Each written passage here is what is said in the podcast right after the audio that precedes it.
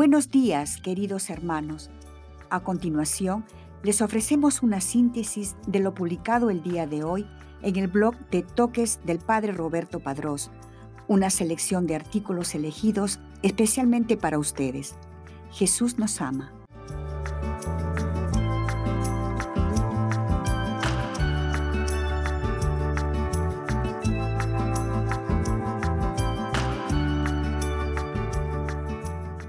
Domingo de Ramos. Solemnidad litúrgica. 5 de abril de 2020.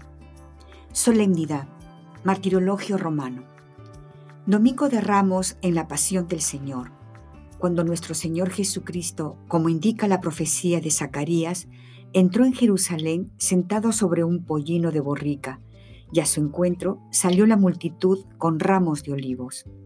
El Domingo de Ramos abre solemnemente la Semana Santa, con el recuerdo de las palmas y de la pasión, de la entrada de Jesús en Jerusalén y la liturgia de la palabra que evoca la pasión del Señor en el Evangelio de San Marcos. En este día se entrecruzan las dos tradiciones litúrgicas que han dado origen a esta celebración, la alegre, multitudinaria, festiva litúrgica de la Iglesia Madre de la Ciudad Santa, que se convierte en mimesis, imitación de los que Jesús hizo en Jerusalén, y la austera memoria, anamnesis de la pasión que marcaba la liturgia de Roma. Liturgia de Jerusalén y de Roma juntas en nuestra celebración, con una evocación que no puede dejar de ser actualizada. Vamos con el pensamiento a Jerusalén. Subimos al Monte de los Olivos para recalar en la capilla de Betfagé que nos recuerda el gesto de Jesús, gesto profético que entra como rey pacífico, Mesías aclamado primero y condenado después, para cumplir en todo las profecías. Por un momento, la gente revivió la esperanza de tener ya consigo, de forma abierta y sin subterfugios, aquel que venía en el nombre del Señor. Al menos así lo entendieron los más sencillos, los discípulos y gente que acompañó a Jesús como un rey. San Lucas no habla de olivos ni palmas, sino de gente que iba alfombrando el camino con sus vestidos como se recibe a un rey, gente que gritaba, bendito el que viene como rey en nombre del Señor, paz en el cielo y gloria en lo alto palabras con una extraña evocación de las mismas que anunciaron el nacimiento del Señor en Belén a los más humildes.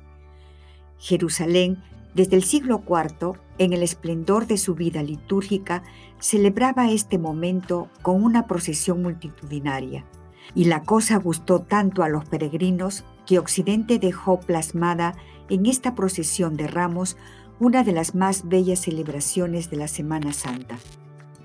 Con la liturgia de Roma, por otro lado, entramos en la pasión y anticipamos la proclamación del misterio con un gran contraste entre el camino triunfante del Cristo del Domingo de Ramos y el Via Crucis de los días santos.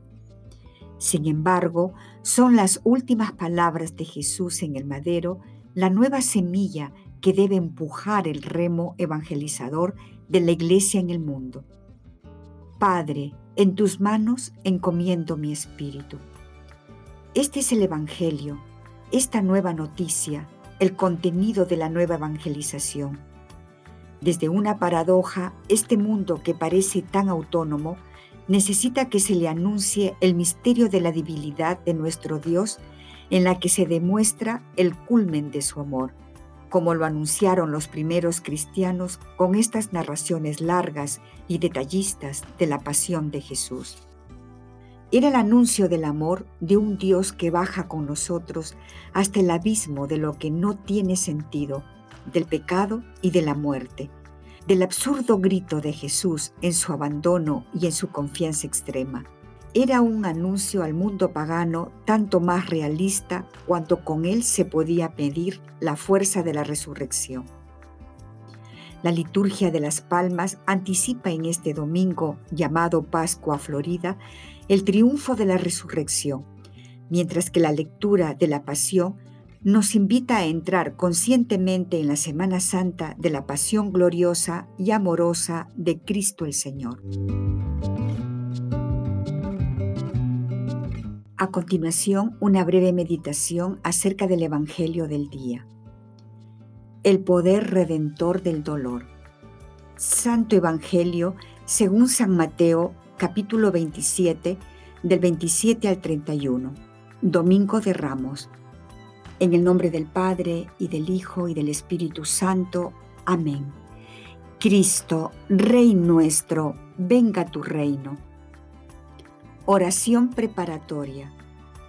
Señor, gracias por el regalo de estar aquí. Ayúdame a estar con todo el corazón.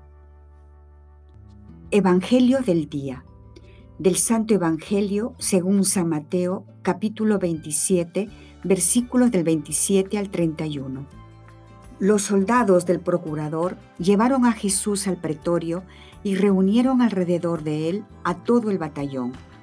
Lo desnudaron, le echaron encima un manto de púrpura, trenzaron una corona de espinas y se la pusieron en la cabeza.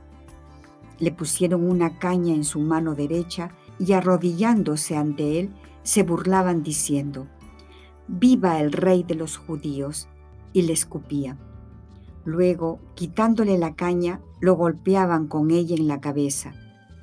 Después de que se burlaron de él, le quitaron el manto, le pusieron sus ropas y lo llevaron a crucificar. Palabra del Señor. Gloria a ti, Señor Jesús. Medita lo que Dios te dice en el Evangelio es increíble lo mucho que puede cambiar una frase dicha en diferentes momentos.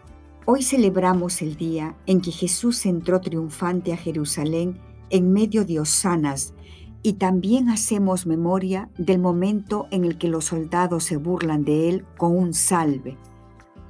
No son solo las palabras las que llevan el significado, sino el corazón. Qué diferente es alabar y burlarse pero ambos se pueden hacer con las mismas palabras. Así también pasa en nuestra vida. Podemos ver los mismos acontecimientos dolorosos de dos formas, como una burla cruel o como una palabra de amor de Dios. A Jesús lo desnudaron y hay veces que parece que nos desnudan a nosotros también. Perdemos una persona amada, hay una crisis en casa que no podemos resolver hay veces que no seremos capaces de ver la mano de Dios y lloraremos, pero esto no importa mientras lo pongamos en manos de Dios, como hizo Jesús. Hay veces que se burlarán de nosotros, o perdemos algo que consideramos nuestro, o quizás estamos enfermos y no podemos movernos. Qué triste sería que todo acabara aquí.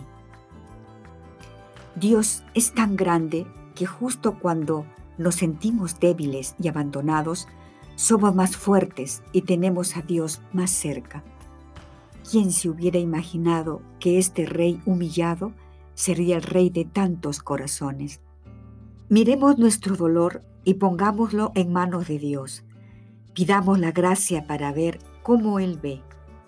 Podemos ir más lejos y ver los sufrimientos del mundo y de la iglesia. Pidamos por esas personas que sufren y no tienen en quién consolarse. Pidamos por aquellos que necesitan de sentido y amor. La belleza del arrepentimiento, la belleza del llanto, la belleza de la contrición. Como siempre, la vida cristiana tiene su mejor expresión en la misericordia.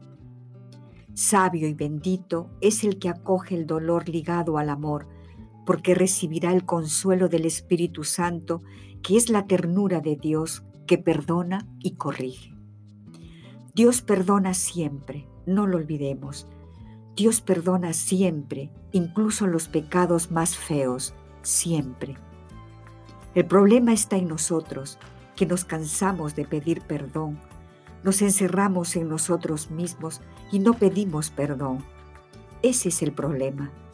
Pero Él está ahí para perdonar. Si tenemos siempre presente que Dios no nos trata según nuestros pecados, ni nos paga según nuestras faltas, Vivimos en la misericordia y la compasión y el amor aparece en nosotros. Que el Señor nos conceda amar en abundancia, y amar con la sonrisa, con la cercanía, con el servicio y también con el llanto. Audiencia de Su Santidad Francisco, 12 de febrero de 2020. Diálogo con Cristo. Esta es la parte más importante de tu oración. Disponte a platicar con mucho amor con aquel que te ama. Propósito. Proponte uno personal, el que más amor implique en respuesta al amado. O si crees que es lo que Dios te pide, vive lo que se te sugiere a continuación.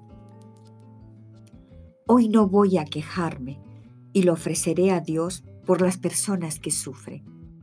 Despedida. Te damos gracias, Señor, por todos tus beneficios, a ti que vives y reinas por los siglos de los siglos. Amén. Cristo, Rey nuestro, venga tu reino. Virgen prudentísima, María, Madre de la Iglesia, ruega por nosotros. En el nombre del Padre, y del Hijo, y del Espíritu Santo. Amén.